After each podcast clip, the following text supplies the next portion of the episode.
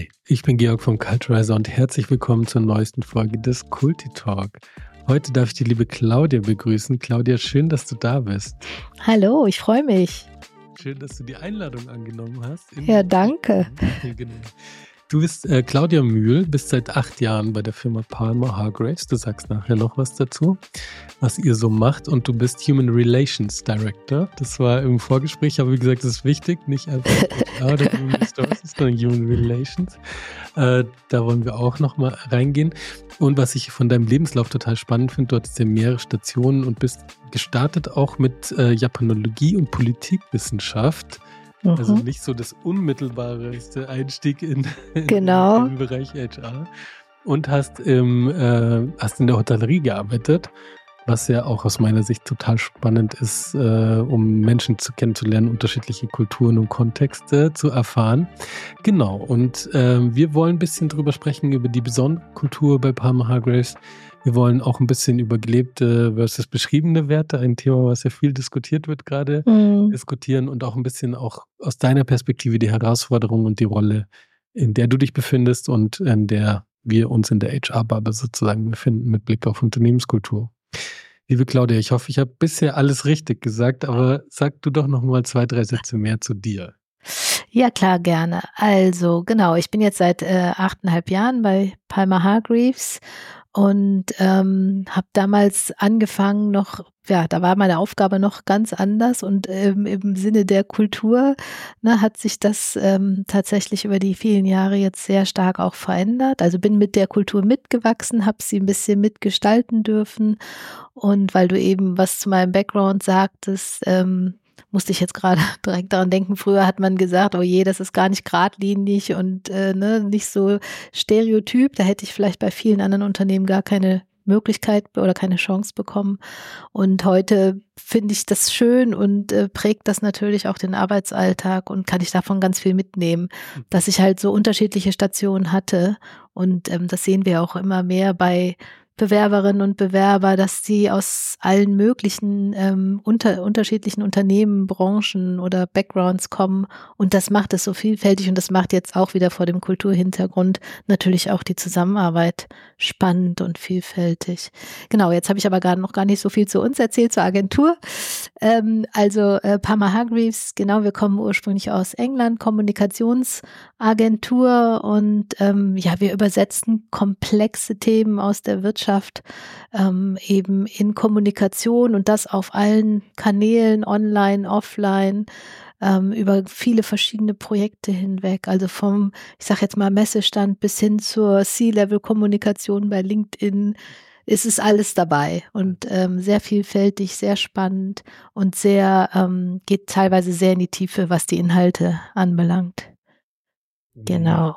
Spannend. Und wie viele Menschen seid ihr? Oder? Wir sind ähm, Genau, also äh, mein Team ist ähm, relativ klein, wir sind zu viert und ähm, im Moment sind in der Agentur etwas über 200 Leute beschäftigt, hauptsächlich am Standort Köln, aber ähm, wir haben auch in UK einen Standort, da ist auch unser Heritage letztendlich, so kommt auch der Name zustande. Genau, aber der größte Standort ist hier in Köln. Ja, cool. Ja, nice. Und du hast ja schon gesagt, du hast äh, dich mitentwickelt in den genau, Jahren, ja. genau. Und hattest ja auch gesagt, dass du am Anfang, glaube ich, Fokus auf Recruiting hattest. Genau, also als ich kam, waren wir 80 Leute hier in der Agentur. Das war äh, 2015 und wir haben aber seitdem, also wachsen wir immer weiter, ähm, natürlich auch in verschiedenen Wellen und durch die Pandemie hat sich das ja auch nochmal ein bisschen verändert, wobei wir danach nochmal unglaublich gewachsen sind. Ähm, und als ich kam, gab es noch keine interne Personalabteilung. Das wurde von der Geschäftsführerin und dem Finance-Kollegen ähm, so kommissarisch mitbetreut. Und dann ging es erstmal darum, Strukturen zu etablieren, den Bereich aufzubauen, eine HR-Software einzuführen, ganz viel zu rekrutieren. Genau. Und über die Jahre ist das Team dann gewachsen und damit eben auch die Aufgaben. Also heute bin ich mehr in, in so Themen, ich würde es mit Organisationsentwicklung umschreiben. Also ähm, ne, wie, wie, also weil wir sind gar nicht so schnell von den Strukturen und Prozessen mitgewachsen, wie wir von Kolleginnen und Kollegen gewachsen sind. Und das ne, muss natürlich dann parallel mit begleitet werden. Und ist vielleicht auch wichtig für den Kulturaspekt. Da haben wir immer so kleine Teams ähm, direkt ins Leben gerufen, die halt bestimmte Themen gemeinsam erarbeiten und weiterentwickeln. Alles so nach dem Motto Inspect and Adapt. Ähm, da sind wir auch in einem Change jetzt schon länger. Und ähm, ja, passiert viel. Manche sagen, vielleicht beschäftigen wir uns auch manchmal zu viel mit uns selbst, was dann irgendwie mit einhergeht. Aber ähm, ja, es ist also es ist auch ein deutlicher Side-Effekt wieder eines Kulturwandels, ne, wenn wir, wenn man so viel an Strukturen und Prozessen verändert. Ja, voll. Und so das, also ich stelle es mir jetzt so ein bisschen vor, das Agenturgame hat sich ja in der Zeit auch wahnsinnig geändert. Hm. Also die Branche, in der ihr unterwegs seid, die Technologie, hm. die man braucht, die Kanäle, die ihr bespielt. Absolut, Manche ja. Nicht, das stimmt. Ja. So. Und äh, da stelle ich mir vor, das mit diesem großen, extremen Wachstum, das ist ja fast schon Hyperscale, äh, was du da beschreibst, so, also die, was man so von Startups normalerweise kennt, so mäßig. Mhm. Und da quasi einerseits die bestehende Kultur weiter aufrechtzuerhalten, aber andererseits auch die neuen Impulse aufzunehmen, mitzuwachsen, mhm. wie du es gesagt hast nicht nur kulturell, sondern eben auch strukturell, strategisch, äh, ist schon eine ordentliche Challenge, kann man mal sagen. Total. Also ähm, ich glaube, ich hatte das erzählt, ne, als, als wir damals gesprochen haben, als ich hier hinkam. Ähm, klar, dann wird man so rumgeführt, ne, lernt alle möglichen Leute kennen und dann hat jeder immer von dieser DNA gesprochen. Also es war in aller Munde, jeder kannte die DNA und hat gesagt, ja, was ist denn das? Was, also es war nirgendwo schriftlich festgehalten, aber es war allen klar. Und ähm, dann habe ich gesagt, jetzt, dann lass uns das doch einfach mal verschriftlichen, ne? So und so ist dann letztendlich sind also daraus unsere Werte entstanden, die ja sehr ein sehr großer Teil der Kultur ja. sind. Und das fand ich eigentlich schon ganz charmant, dass es nicht so war, dass sich jetzt zum Beispiel die Geschäftsleitung vorgenommen hat, so, wir entwickeln jetzt Unternehmenswerte, so wie das ja oft ist, sondern jeder sprach davon und wir haben sie dann einfach, was heißt einfach, aber wir haben sie dann mal so verschriftlich und visualisiert, genau. Und ähm, die, die, die gibt es auch heute noch, ne? ähm, insbesondere zwei, also hier dieses Open-Minded und Open-Hearted.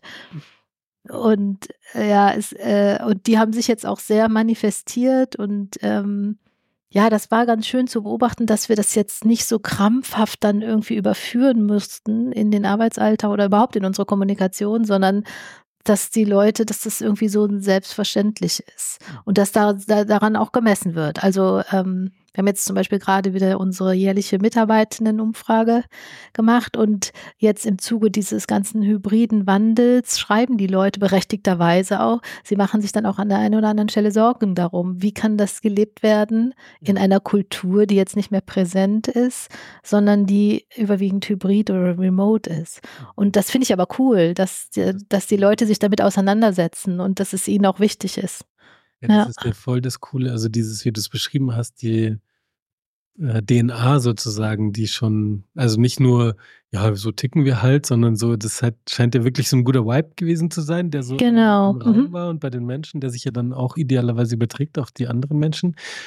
Und ähm, den quasi zu capturen, wie du es gesagt hast. Genau. Ja. Weiter sich daran zu orientieren, das ist ja das Spannende. Habt ihr damals eher versucht, die Ist-Situation zu greifen und zu beschreiben oder habt ihr auch gesagt, naja, wir müssen schon auch eine Ambition reinbauen, also eine Aspiration, wo wollen wir hin?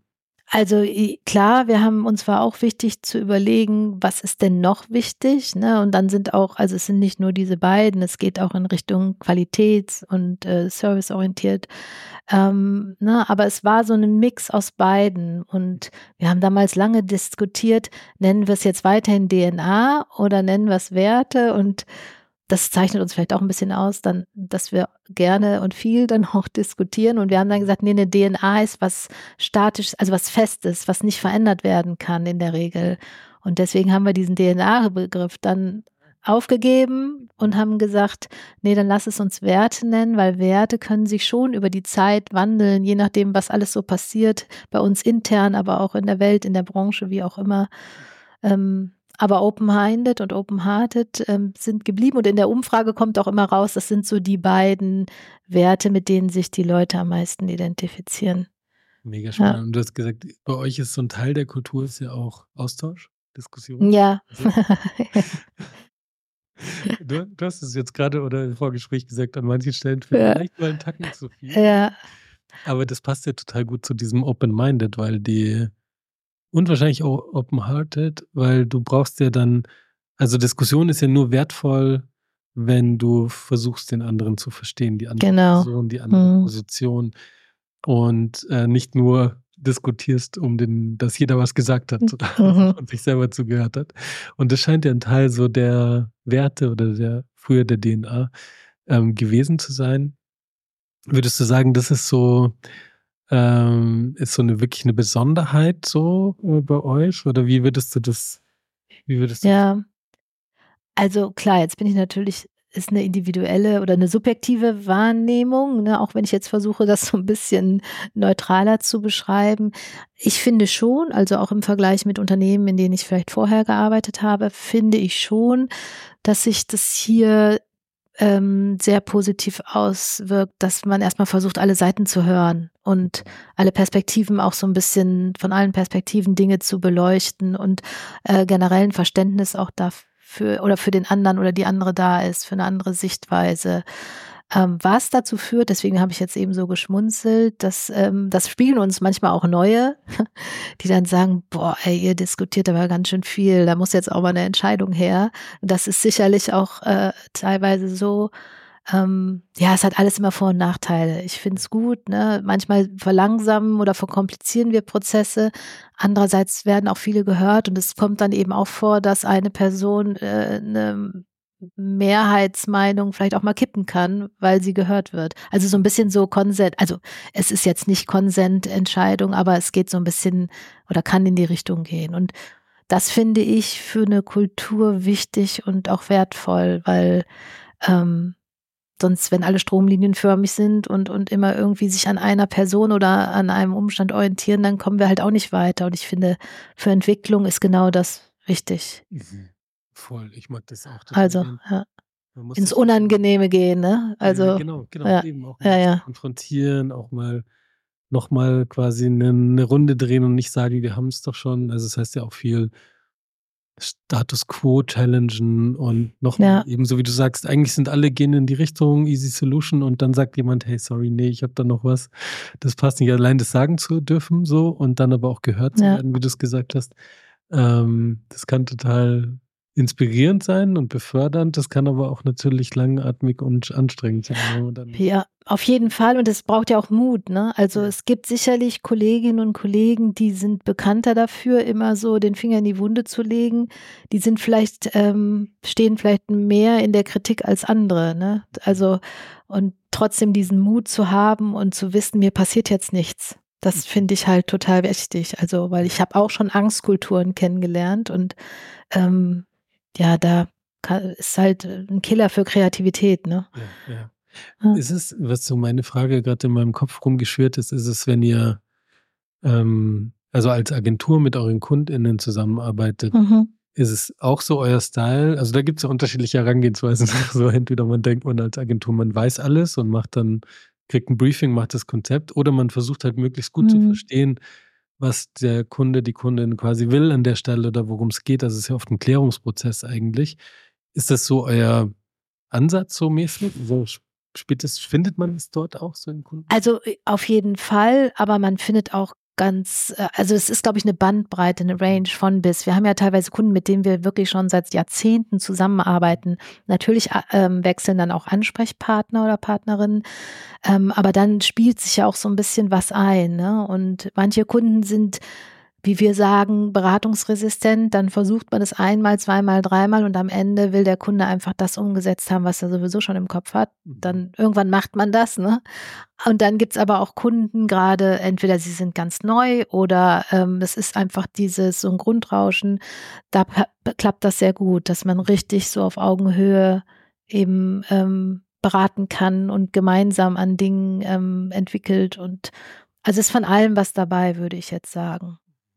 Und der Wettbewerb ist halt groß. Ich glaube, manchmal ja, schränkt es ein, vielleicht nicht, aber ja, ne, ähm, da muss man irgendwie so einen guten Mittelweg finden und kann nicht so ganz kreativ auf der grünen Wiese, wie man vielleicht wollte.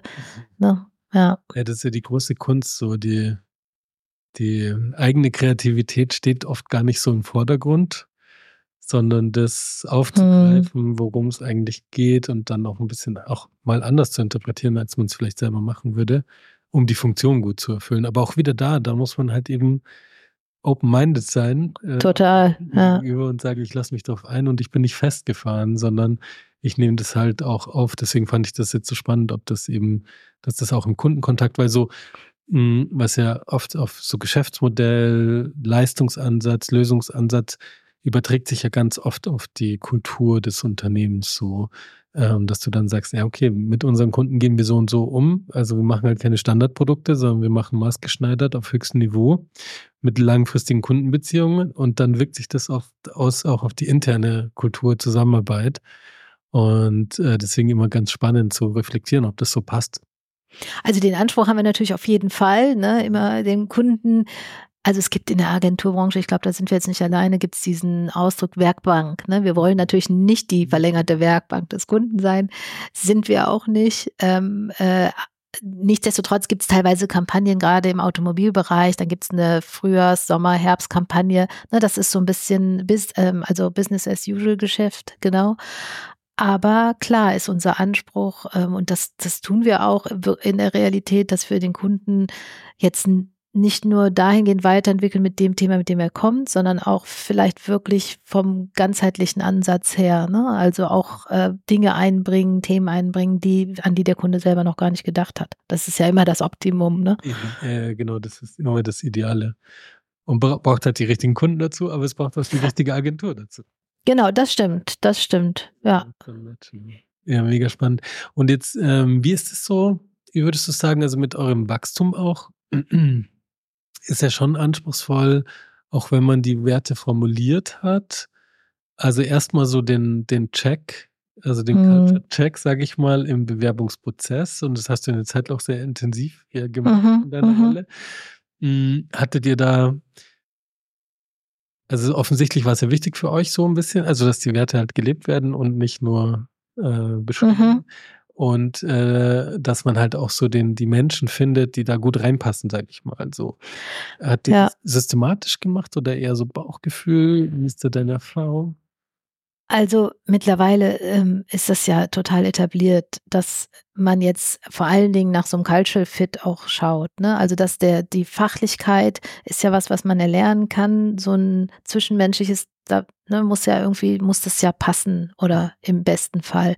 Und wir haben damals tatsächlich die Werte mit noch auf den Bogen, also wir haben so einen, so einen standardisierten Bogen. Aber klar, wenn du das Tag ein, Tag aus machst, dann ähm, ist das, geht dir das so in Fleisch und Blut über und dann achtest du da drauf. Aber das war uns schon immer wichtig, drauf zu schauen und nicht im Sinne von, der oder die muss jetzt so und so sein, weil ähm, gerade diese, wenn sich was ergänzt, das ist ja spannend, ne? Aber ähm, dass man irgendwie schon auch im, in der Absprache mit den Kolleginnen aus den anderen Bereichen, aus den Fachbereichen guckt, passt die Person jetzt kulturell? Das, das haben wir schon immer gemacht, aber ich glaube, das macht auch wirklich jedes Unternehmen oder viele, würde ich denken. Ähm, und da passt auch zu, jemanden einzustellen, wo man sagt, ja, der wird oder die wird vielleicht anecken, aber das brauchen wir auch. Also solche Situationen habe ich öfter gehabt, dass wir insbesondere darauf geachtet haben, dass da jemand ist, der sich positioniert, mhm. der, der Kontra gibt und der jetzt nicht zu allem oder die nicht zu allem Ja und Amen sagt. Also das ist auch Teil so einer Auswahl in einem Bewerbungsprozess zu gucken, was kommt denn da? Weil wenn alle gleich sind wie wir, dann geht es nicht voran, ne? sondern mhm. ja, so ein bisschen auf die Unterschiede eben auch achten. Ja. Ob uns das immer so gelungen ist, weiß ich nicht, aber zumindestens ähm, ja, legen wir darauf Wert. Es gibt ja kein Ideal. Also entscheiden ja dann viele Faktoren, ob es dann wirklich genau. oder nicht.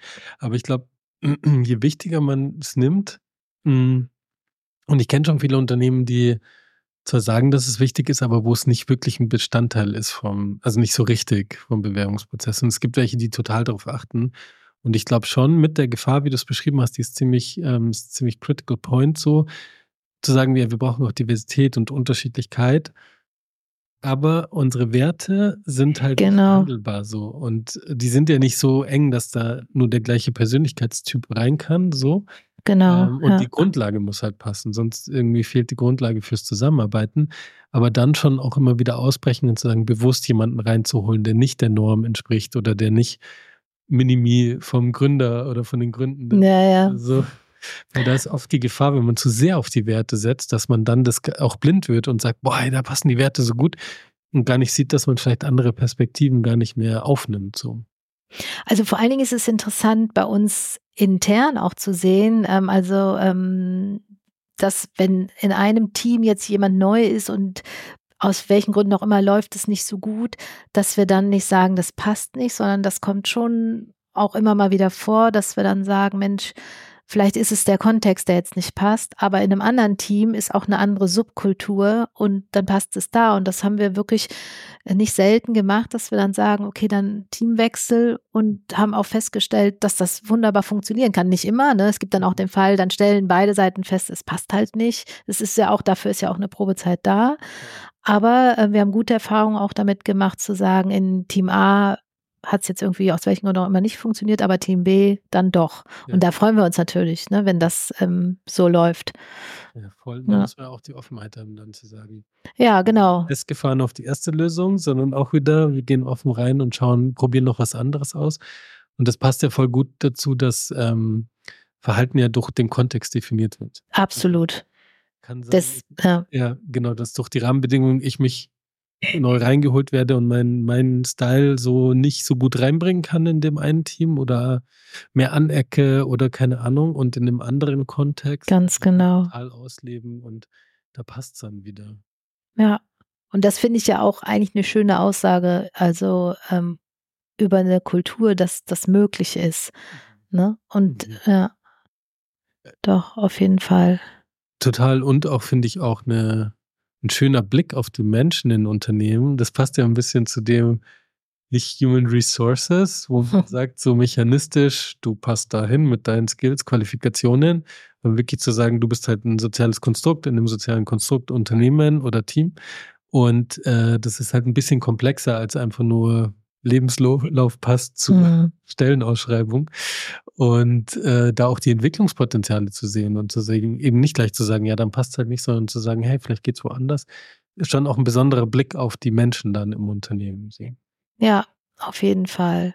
Und es ist ja auch, also so ein bisschen ist ja so Kultur auch so ein Kontinuum. Also es ist ja nichts, was anfängt und wieder aufhört, sondern Ne, es, es ist ja ein in sich stetiger Prozess und auch ein stetiger Wandel und der vielleicht aus uns selbst heraus an, den, an der einen oder anderen Stelle stattfindet. Ne, zum Beispiel haben, hat die Geschäftsführung vor zwei Jahren die Agentur gekauft, vom, weil der, ähm, die Gründer sind in Rente gegangen.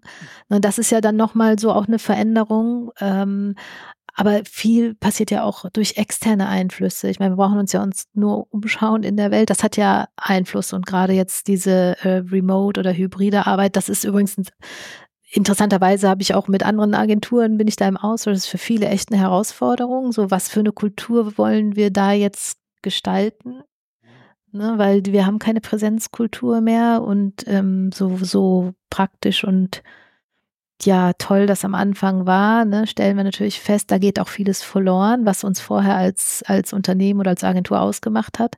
Und das jetzt zu neu zu entwickeln und sich auch zu überlegen, wie wollen wir das gestalten, was ist uns da wichtig, weil wir wissen ja alles geht nicht mehr zurück. Also es gibt Unternehmen, die haben das gemacht, ne, die haben ja dann gesagt, okay, jetzt ab sofort wieder alle im Office wir sind da jetzt noch nicht an dem Punkt oder planen auch nicht, das zu machen, aber wir vermissen uns da schon gegenseitig und überlegen, ne, wie wir es attraktiv gestalten können, dass wir uns schon öfter auch wieder vor Ort sehen. Ja. Ja.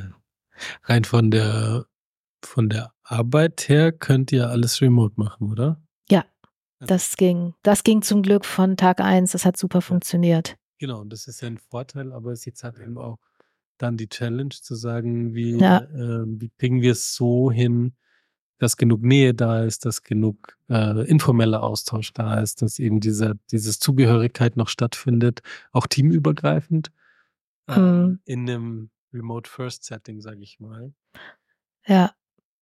Also vor allen Dingen dieses, ich meine, das kennst du sicherlich auch, ne? Man sitzt in einem Büro und dann über den Schreibtisch hinweg hilft man sich, bestricht schnell was, trifft sich klassisch an der Kaffeemaschine und dann bespricht man was und das fällt ja alles weg. Und ähm, das, also persönlich kann ich sagen, habe ich das unterschätzt. den, den Verlust, den das mit sich bringt. Ne, erstmal habe ich nur die Vorteile gesehen, aber ähm, das finde ich nach wie vor eine Challenge zu schauen, wie können wir da in einem guten Kontakt bleiben, auch ja. über die ähm, Remote-Arbeit oder die Entfernung hinweg. Ja. Ne, und wie, also weil das äußert sich ja jetzt in einfach viel mehr Terminen und Calls, ne, was ja auch eine Belastung ist für die Leute. Ja. Ne, und ja, da, da haben wir noch ein bisschen Arbeit vor uns und überlegen, wie wir das ähm, gut gestalten können. Und ich denke mal, das geht vielen da genauso. Ja, ich wollte gerade sagen, ihr seid da in bester Gesellschaft und dieses Back to the Office, wie du es gesagt hast, manche Unternehmen, das finde ich halt, ähm, das finde ich persönlich halt falsch als Reaktion drauf. Mhm. Weil man kann auch remote oder hybrid, kann man sehr, sehr aktiv gestalten, so wie du es gesagt hast. Wie funktioniert die Zusammenarbeit? Wie schaffen wir Begegnungsräume? Wie können wir zum Beispiel gegen das Back-to-Back-Call nach Call ähm, arbeiten? Das sind ja alles Symptome sozusagen. Und ähm, das hast du jetzt nicht gesagt, aber andere Unternehmen klingt, wirkt es so ein bisschen so zu sagen, naja, wir haben die Begegnungsräume nicht mehr, das, deswegen haben wir nicht mehr die Kultur, wie wir sie vorher hatten, oder es hat negative Auswirkungen. Und deswegen müssen jetzt alle zurück ja, ja. In, hm. ins Office und dann ist alles gut. So. Und das stimmt halt auch nicht. Also du kannst halt auch im Präsenz im gleichen Office eine gute zusammen Loyalität und Zusammenhalt haben. Du kannst aber auch ein relativ schlechtes äh, haben so und genauso Remote. Und man muss halt Remote mehr drauf achten, weil weniger organisch besteht. Also das ist, glaube ich, klar. Also es entsteht, entsteht weniger organisch, aber ähm, es ist genauso möglich. Hm. Ja, ist ja fast schon eine philosophische Frage, jetzt gerade mit ähm, dem Thema KI und wenn wir da jetzt noch mal ein bisschen weiterdenken, was das noch alles auch verändern wird. Äh, und das liest man ja auch, wird ja dieser Faktor Persönlichkeit immer wichtiger als Balance ne, zu dem vielen, was automatisiert wird oder dann anders ähm, äh, sich etablieren wird. Also mh, mm, und das finde ich eben auch spannend, dass wir dadurch auf oder herausgefordert sind zu überlegen, wie sich die Arbeitswelt verändern muss oder kann. Ne? Also wir haben unsere, wir haben ja so eine Submarke Exofera, die sehr stark ähm, ja mit ähm, Datentechnologie und KI ähm, unterwegs ist und die arbeiten sehr agil, was ich jetzt auch nochmal spannend finde in diesem Kulturkontext, weil du da ja auch im besten Fall mit dem Kunden permanent in so einen ganz engen iterativen Entwicklungsaustausch gehst, was dann vielleicht nicht persönlich stattfindet, aber du hast nochmal eine andere Form des Kontaktes dadurch. Das geht bei uns im Projektgeschäft auch, also da haben wir auch vieles verändert, ähm, ist aber jetzt so, weil wir sind ja kein Softwarehaus, ist jetzt in der Form nicht unbedingt möglich, ne, ist aber spannend zu sehen, was kann man da machen. Und wir können als Agentur leider jetzt nicht sagen, Zeiten sind egal, ne, wir, weil wir rechnen ja auf Stundenbasis ab. Das, ne, also wenn das wäre, könnte man ja sagen, dass das Ergebnis der Arbeit zählt. Und ob wir das jetzt wo oder wie wir das äh, realisieren, das ließ ja auch nochmal andere Formen der Zusammenarbeit zu. Aber im Moment ist es noch sehr klassisch, wir müssen unsere Stunden erfassen, wir haben Kernarbeitszeiten, weil die Kunden das haben und das hat ja auch Einfluss auf die Kultur. Ne? Wir haben, wir haben selber direkt am Anfang der Pandemie so ein How-to entwickelt, also Arbeitszeit, Arbeitsort sind im Prinzip frei wählbar, mit der Einschränkung natürlich, dass der Kunde das mm, ja, also dass wir uns ja nach dem Kunden an dem Kunden orientieren wollen, auch wollen und müssten. Und dann kann ich eben nicht sagen, ach, heute starte ich mal um drei, ähm, weil der Kunde möchte gerne, hat um drei Feierabend. Also, ja.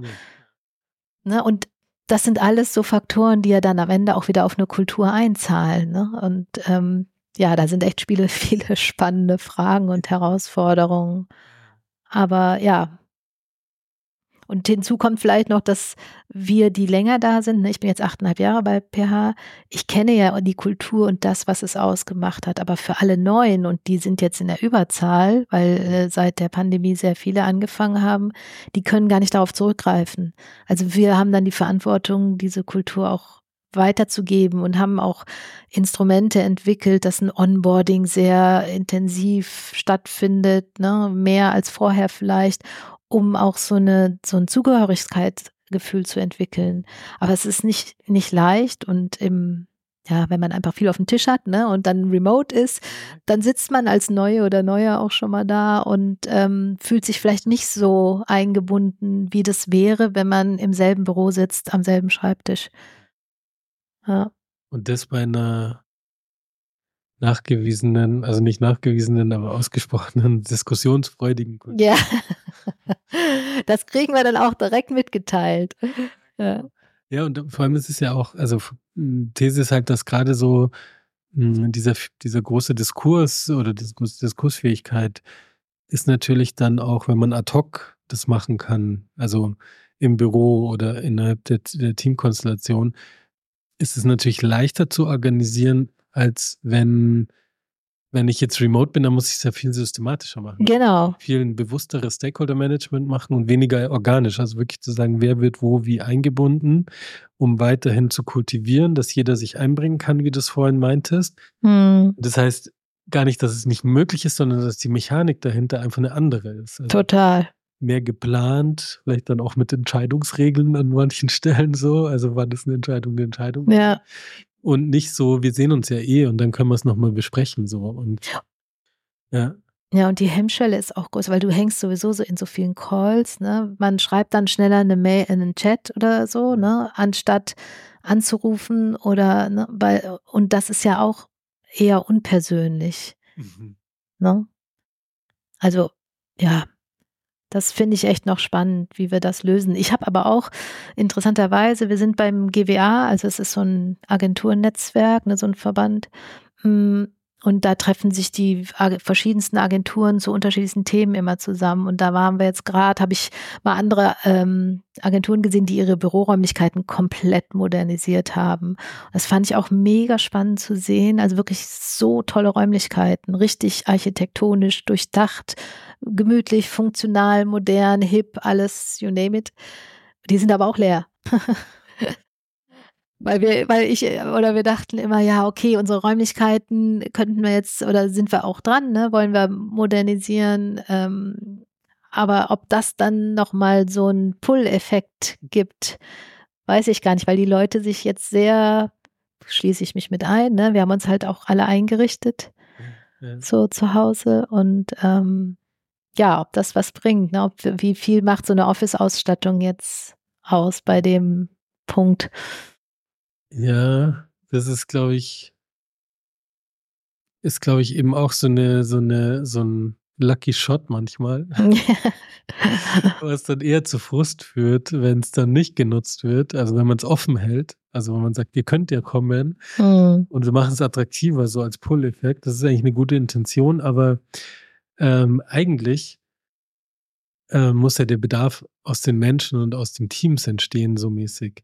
Also ich habe manchmal so das Gefühl, äh, die Unternehmen machen sich so wahnsinnig viele Gedanken schon mit mm. der Menschen und was braucht es denn und sehen halt die Defizite und sehen die Vorteile, so wie du es ja auch gesagt hast. Es gibt ja ganz viele Vorteile. Und ihr habt ja wahrscheinlich ganz viele, oder so wie du es gesagt hast, ganz viele Menschen bei euch in der Agentur, die haben es halt, die sind halt remote gekommen. Also die. Ja, ja, genau. Die sind nicht von Köln und die, Office in Remote Köln, sondern die sind halt die sind, genau, die sind auch gar nicht mehr in Köln, die sind ja, deutschlandweit, ne? Ja, ja. Eben, genau. ja. Und deswegen ist es so, ähm, ja, es ist halt die, die Funktionalität der Räume und die Attraktivität der Räume zu erhöhen, ja. Aber es ist schon die Frage, wofür machen wir das eigentlich? Also warum, mhm. Warum ist persönliches Treffen so relevant? Warum ist es wichtig? In welcher Frequenz? Für wen? Und was bedeutet es dann auch an, an Aufwand und, und Änderungen Ab, der Lebenssituation? Absolut. Ja. Da gibt es halt leider keine easy solution, aber. Ich glaube, das ist auch wieder kulturabhängig dann. Mhm. Ne? Für die einen, für das eine Unternehmen passt das, für das andere Unternehmen was anderes. Also was wir schon auch versuchen, ist natürlich, wenn es was zum Feiern gibt, ne, oder so Anlässe schaffen. Also wir haben so eine ähm, äh, so eine Art Hausmesse, würde ich jetzt sagen, äh, wo wir zu einem bestimmten Thema dann in die Teams reinfragen, wer möchte da Projekte vorstellen und dann, ähm, dann gibt es so ein Lunch, gibt es Pizza für alle und dann hast du wirklich so verschiedene kleine Messestände und, und die einzelnen Teams stellen. Also, dass wir solche Dinge machen oder so Online-Formate, das ja, heißt, lass mal quatschen. Na, dann äh, ist es, das ist zwar virtuell, weil dann können auch wirklich alle teilnehmen, ne? ähm, dass wir entweder zu einem relevanten Thema, was die Agentur betrifft, oder es kann auch mal gesellschaftliche, kulturelle Themen sein, dass wir einfach sagen, komm, jetzt gehen wir mal darüber in Austausch. Ne? Es muss nicht immer so ein Business-Kontext ähm, sein. Also irgendwie so was schaffen, was auch wieder die Leute zusammenbringt und eine Verbindung auch herstellt. Ähm, ja, oder wir haben ja wöchentliche GL-Update, heißt das. Äh, also jeden Montag haben wir eine halbe Stunde, dreiviertel Stunde, wo eben die Geschäftsleitung alle möglichen Kunden, aktuellen Kundenprojekte vorstellt oder auch immer, was gerade so los ist, was wichtig ist an Informationen. Und klar, das ist Zeit, ne, für die Leute auch, logischerweise, aber äh, das finde ich, also ich persönlich finde es wichtig, auch nochmal jetzt gar nicht so konkret anlassbezogen zusammenzukommen, sondern als Team sich zusammenzufinden. Das hat für mich auch was mit Ritualen und Kultur zu tun und die zu pflegen oder auszubauen, finde ich wichtig bei so einer Remote-Hybrid-Kultur, ja. Ähm, ja. Und, und die Kunst ist, finde ich jetzt, also ich weiß nicht, wie es bei euch ist, aber das erlebe ich bei ganz vielen Unternehmen, ist im Team besprechbar zu machen, was die unterschiedlichen Bedürfnisse sind. Mm. Und das ist halt nichts, was, also es, genau, wie du sagst, es braucht so übergreifende Plattformen und Austauschmöglichkeiten und Angebote so. Und das andere ist ja wirklich als Team für sich zu überlegen, äh, weil die Bandbreite zwischen ich bin total happy standalone, also so, hm. bin mir so ein Introvert und ich kann da machen und so und ich habe so mein Ding oder Familienbetreuung oder sonstiges, was auch immer die Themen sind, ähm, super einge, einge, eingerichtet und auf der anderen Seite der Bandbreite gibt es auch Menschen, die sich halt alleine fühlen und äh, eher isoliert und so. Total. Und da kommt dieses Thema, ich meine, das hat man ja auch dann ganz schnell gesehen, eine Million Führungsseminare angeboten, Führung, Remote-Führung, ne, das poppte ja, also gibt's ja eh schon immer und dann gab's sie oder gibt's sie mit diesem Fokus. Aber das ist natürlich wirklich eine Herausforderung für Leute, die eben für Kolleginnen und Kollegen verantwortlich sind. Ähm, da, wie du sagst, nicht mit der Gießkanne, sondern sehr ähm, ja, empathisch zu gucken, wer braucht eigentlich was und wer braucht was in dieser Remote-Situation und dann individuell auf die Person einzugehen. Und das kostet ja auch Zeit, Energie und das kommt ja alles on top, ne? weil das ist leichter, wenn du mit deinen Leuten im Büro sitzt. Das ist leichter, ja. Und dann ist halt so der, der Rahmen so gesetzt. Und das mm. ist halt mhm. äußere Struktur, ist halt dann, kann auch inner, ein bisschen innerlich dann ein bisschen mehr Flexibilität ermöglichen, so, aber wenn es im Äußeren zu viele Möglichkeiten gibt, dann sind wir innerlich manchmal so gestresst, dass wir dann Total. Orientierung brauchen. Also gerade als Führungskraft und sagen, nee, da machen wir es doch jetzt so für alle. Also, naja. Das ist aber halt genau kontraproduktiv. Man muss sich eigentlich einlassen in die, in die Untiefen der, der Bedürfnisse. So. Absolut. Ja, und das ist das, was du vorhin, glaube ich, auch angesprochen hast. So, ich nenne es jetzt mal mit dem Thema Gesundheit. Also dass die Pandemie oder die Folgen daraus ähm, einmal privater Natur, gesellschaftlicher Natur, aber dann die Folgen für die Art und Weise, wie wir zusammenarbeiten, hat sich auch auf das Wohlbefinden, auf die Gesundheit ausgewirkt. Das ist einfach so. Also, und die, der, unser Tag hat sich ja auch verändert. Früher hattest du zwei Kundenworkshops, das war viel an einem Tag. Oder hattest du vielleicht einen, bist hingefahren, zurückgefahren, dann war das dein Tag. Heute hast du zwei, drei und machst das hintereinander weg in Teams. Hast Homeschooling zu Hause, hast, äh, keine Ahnung, Sorgen äh, wegen Krieg, weiß ich nicht was. Und das, das nimmt, nehmen die Leute natürlich mit in den Arbeitsalltag und das spüren wir. Das ist eine andere Belastung. Ja. Wie, wie, kriegst du das mit von den, du hast jetzt viel auch so von den Befindlichkeiten der Menschen mm. und jetzt gar nicht nur aus deiner Perspektive, aber seid ihr da, bist du da in Gesprächen oder? Ja, also alles kriege ich natürlich nicht mit, nee, ne? Ähm, also die, ähm, klar, die jeweiligen Teamleads bekommen das mit. Ähm, ja, man, klar, es gibt auch äh, die ein oder andere, die dann vielleicht mal ein bisschen länger ausfällt. Da sind wir dann sehr eng in der Betreuung und also es ist auf jeden Fall ein Thema, das uns umtreibt und ähm, wo wir unsere, ich sag mal, unsere Fürsorge jetzt auch als Agentur weiter ausbauen werden, mhm. um, weil das ist halt, selbst wenn es eher persönlicher Natur ist, schwappt es ja in den Arbeitsalltag über. Und wir können zwar nur bis zum einem gewissen Grad supporten, ne, weil irgendwann ist als Arbeitgeber, hast du, ist dann, aber die Sensibilisierung, also doch, das berührt uns schon, dann äh, zu sehen, ne, wie, wie das einfach sich auf die persönliche Konstitution auswirkt. Mhm. Und da fühlen wir uns schon, ähm, also möchten wir auch gerne und fühlen uns verpflichtet, da ein bisschen mehr zu machen als bisher. Mhm. Ja. Ja, ich habe da ähm, gerade im Agenturgame, sage ich mal, und so wie du es gerade beschrieben hast, äh, wir haben dann eine super spannende Kooperation mit der Vera Starker. Grüße an der Stelle. äh, zum The Focus Direkt mal googeln. Musst du gleich mal googeln. Das ist mega spannend. Also The Focus Company, wie man mehr fokussiertes Arbeiten auch in so einem Agenturgeschäft ähm, hinbekommen kann. Weil was du ja beschreibst, ist ja nicht nur die Frequenz an ähm, an ähm, Workshops, Terminen, fakturierbaren äh, Arbeitsleistungen. So, also das ist ja auch dann eine Verführung, dann mehr zu machen. So äh, und, mm, und mm. aber die Frage ist ja, wann und wie haben wir dann die die wirklich für Deep Work, für fokussiertes Arbeiten, für mal ohne Ablenkungen, konzentriertes Arbeiten.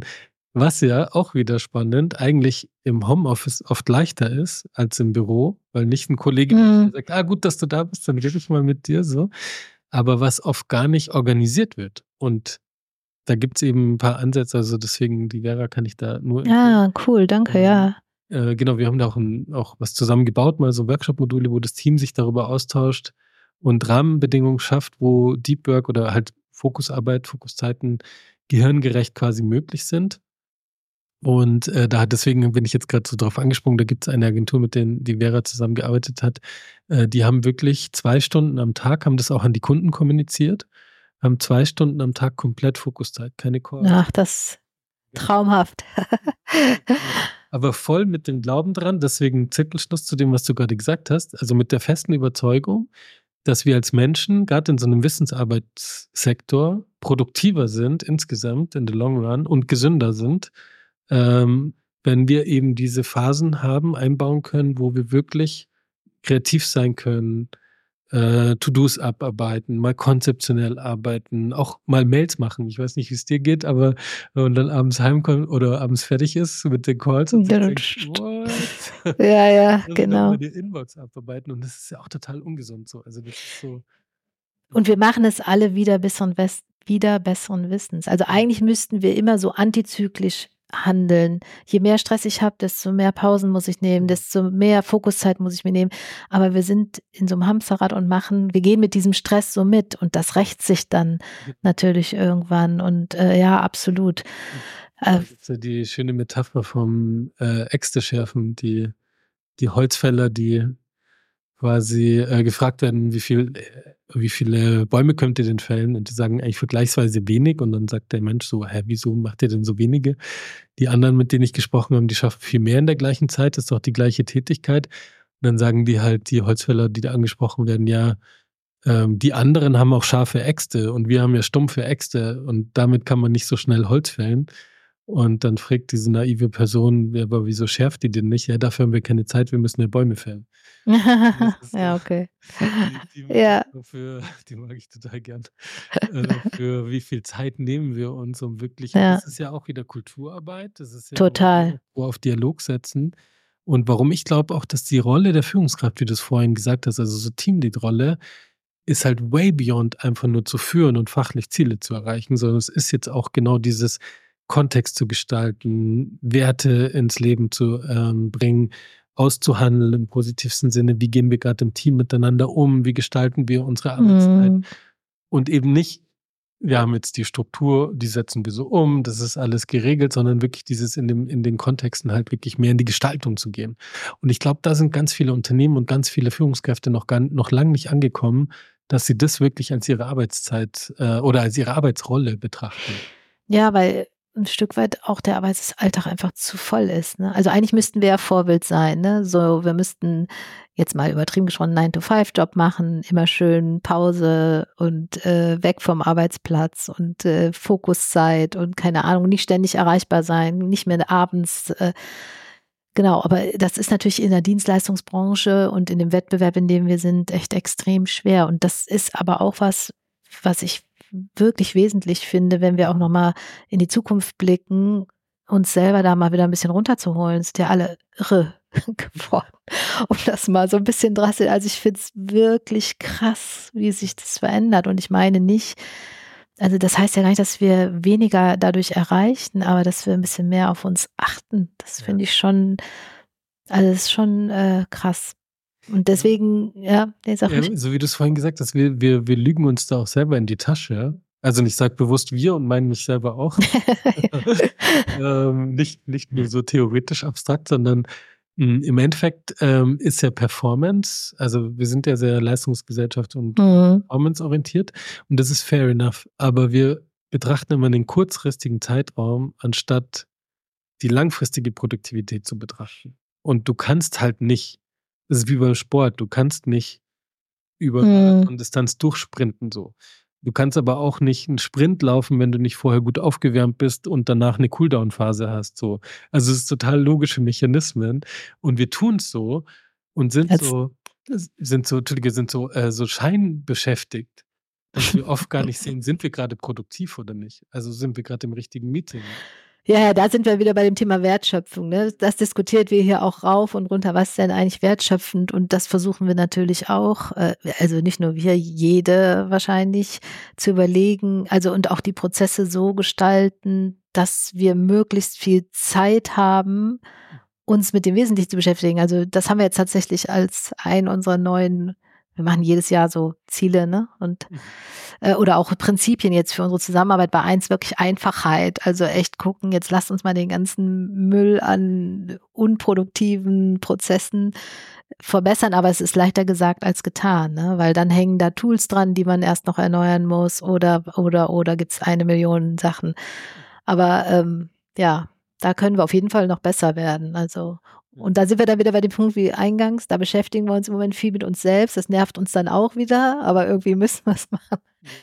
Und wenn du so links und rechts guckst, glaube ich, befinden wir uns dann immer alle in bester Gesellschaft. Ich, mein Eindruck ist, die Themen ähneln sich häufig. Total. Ja. Die sind, ähm, das hören viele Unternehmen nicht gern, aber die sind sehr generisch in dem Sinne, dass mhm. wirklich diese Dynamik, die du angesprochen hast, seit Corona davor auch schon also, ähm, dass das halt einfach so ein, so ein, und die multiplen Krisen, in denen wir gerade sind, was mm. beschäftigt und äh, so viele Ansprüche, die Dinge richtig zu machen und so weiter. Also wir sind da schon, schon in, in anderen Zeiten, haben aber den Modus noch nicht geswitcht. Also wir tun, mm. wir nutzen noch die Werkzeuge ja.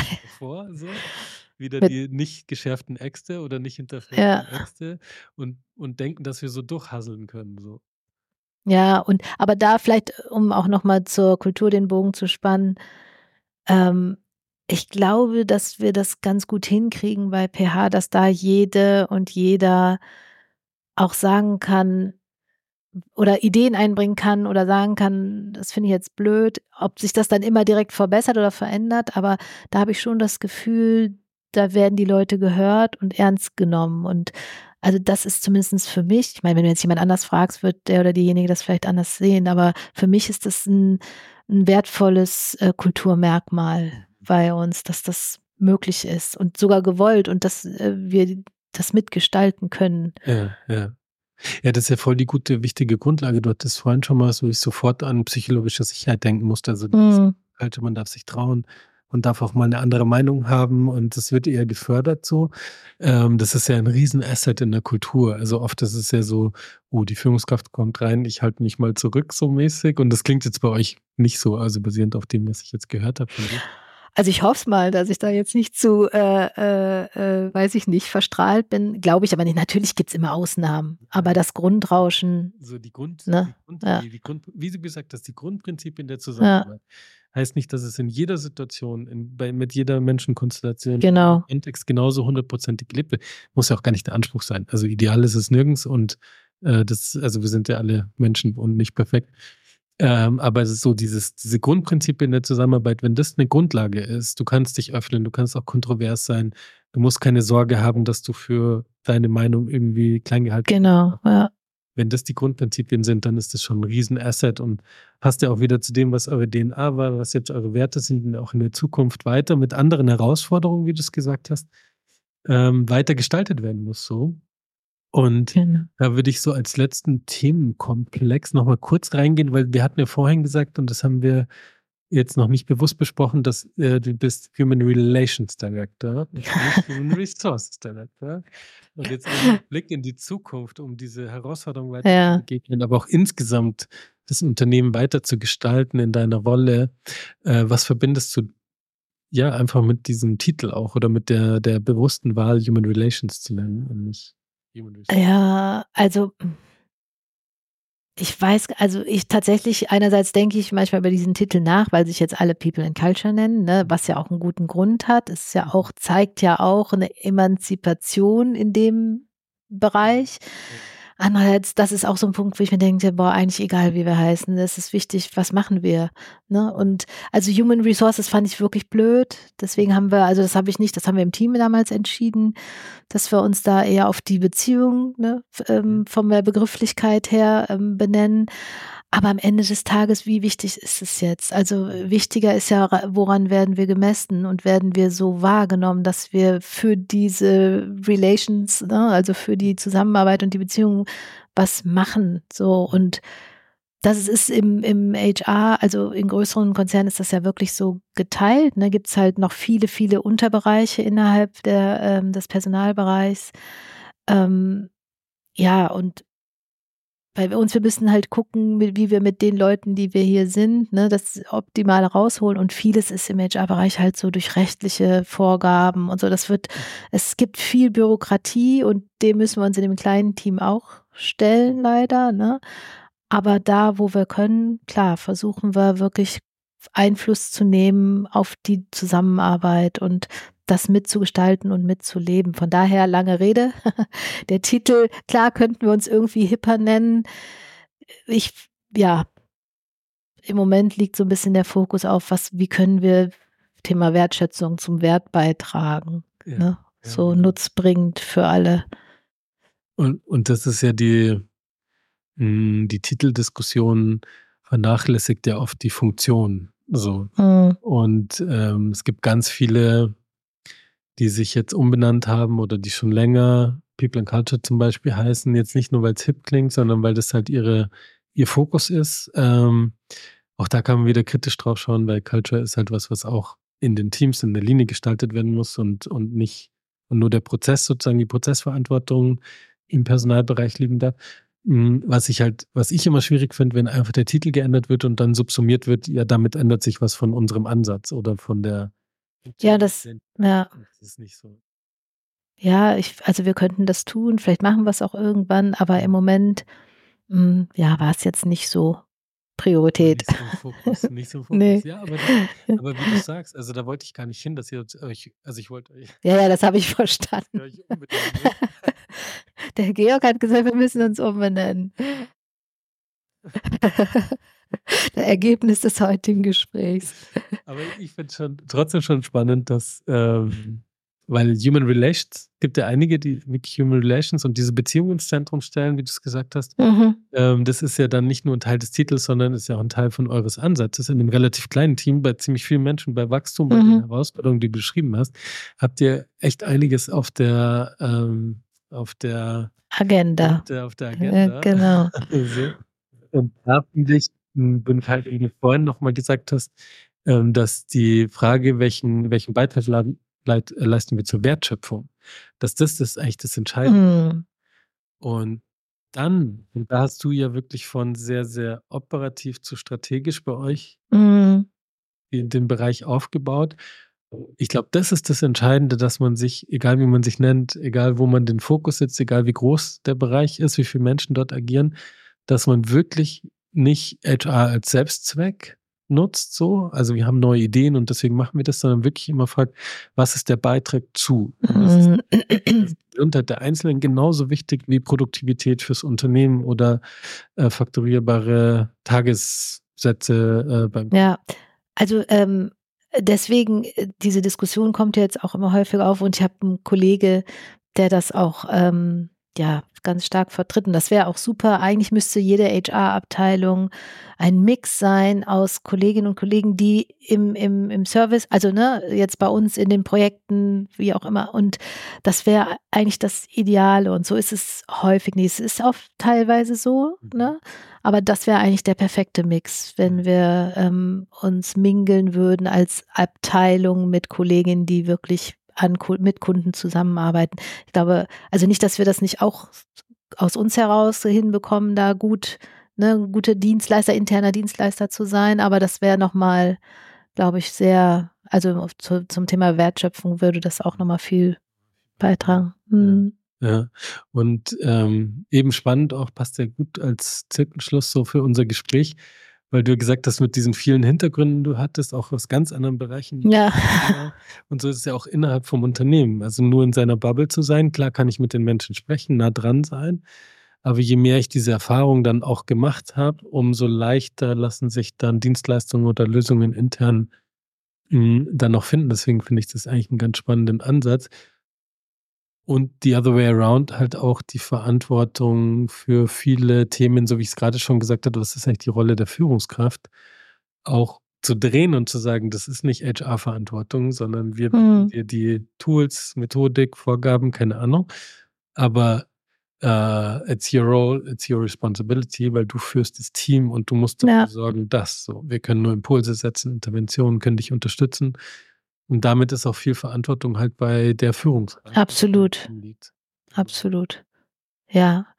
Dahin geht es ja, oh, was heißt geht es? Aber dieser, dieser Begriff Servant Leadership, ne? Also ähm, äh, da, das ist ja eigentlich geht es ja darum, dann die Leute zur größtmöglichen Selbstverantwortung zu bringen ne? und dafür eine gute Umgebung zu schaffen. Und ich gehe als Role Model voraus, aber bin nicht der oder diejenige, die mit dem Zepter durch die Gegend rennt und alles entscheidet, wie du das vorhin auch gesagt hast.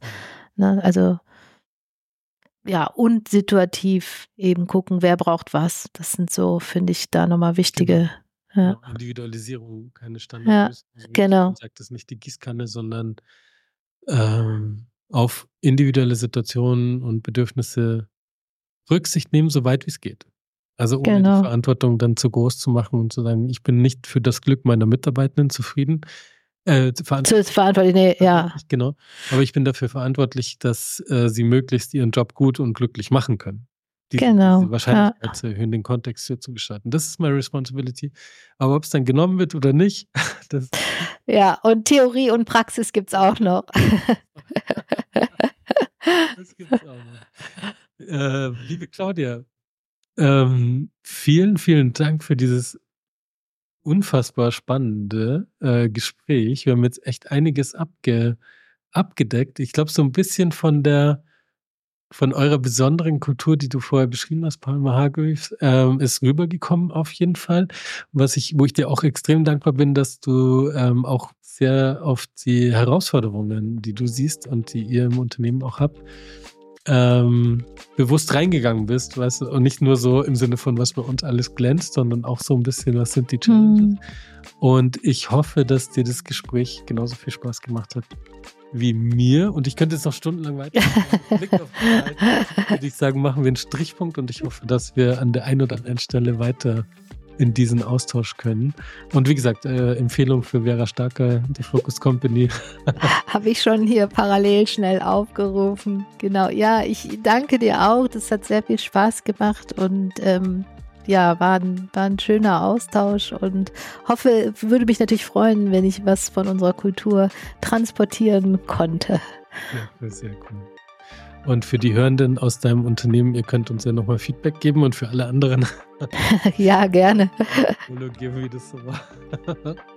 Liebe Claudia, in dem Sinne herzlichen Dank und äh, wir bleiben in Kontakt. Ja, danke dir auch. Bis bald. Tschüss, Georg. Ciao.